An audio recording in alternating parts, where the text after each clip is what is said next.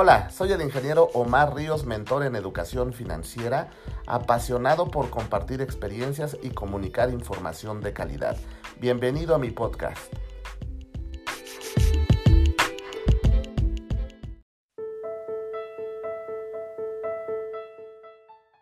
La última clasificación que son la relación con otras este, inversiones, ¿no? Y tenemos aquí tres tipos. Las inversiones sustitutivas, las inversiones complementarias y las inversiones independientes.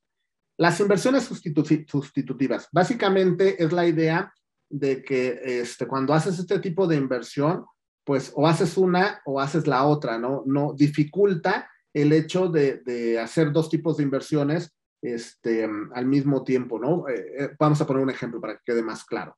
Una inversión sustitutiva sería, por ejemplo, en una empresa que se dedique a dar capacitación, una inversión eh, sustitutiva sería, vamos a suponer que en el aula tenemos una, una, una computadora con un proyector, ¿no? Entonces, una inversión sustitutiva sería una pizarra electrónica, ¿no? Obviamente no tiene ningún sentido conservar el, ordenador y, el proyector si ahora tenemos una pantalla táctil donde podemos este, hacer las presentaciones, ¿no? O sea, una sustituye a la otra o dificulta, no, no hay ningún sentido de tener la, computadora y, la, la, pantalla este, digital, ¿no? Esa es, esa es la inversión sustitutiva. Luego están las inversiones complementarias y obedece a la siguiente idea. Es el hecho de que la, esta, este tipo de inversión eh, por ejemplo, es complementada de mejor manera con, con, otra. Vamos a poner otro ejemplo. Vamos en el mismo caso de, una empresa de este, capacitación.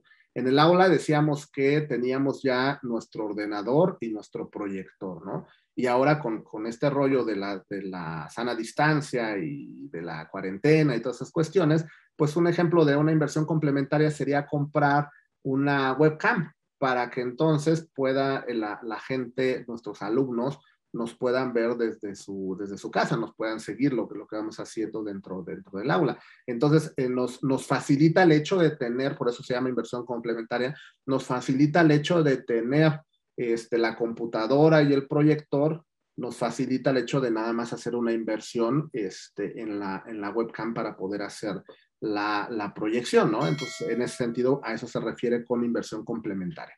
Y las inversiones independientes, que eso no es otra cosa que una inversión que no tiene ninguna relación con ninguna anterior, ¿no? Es decir, si yo se me ocurre hacer una u otra, no afecta en lo más mínimo ninguna de las dos, ¿no? Eso es precisamente las cuatro clasificaciones de las inversiones dentro de una empresa. ¿Y por qué decíamos que es importante? Pues que no, porque nos da un, mayor contexto de lo que, de lo que sucede dentro de, de una empresa.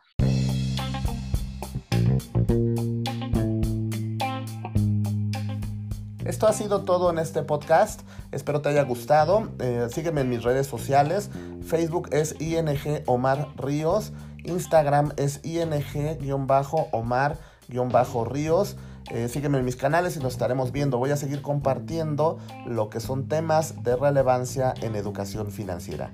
Muchos éxitos. Mi pasión es compartir.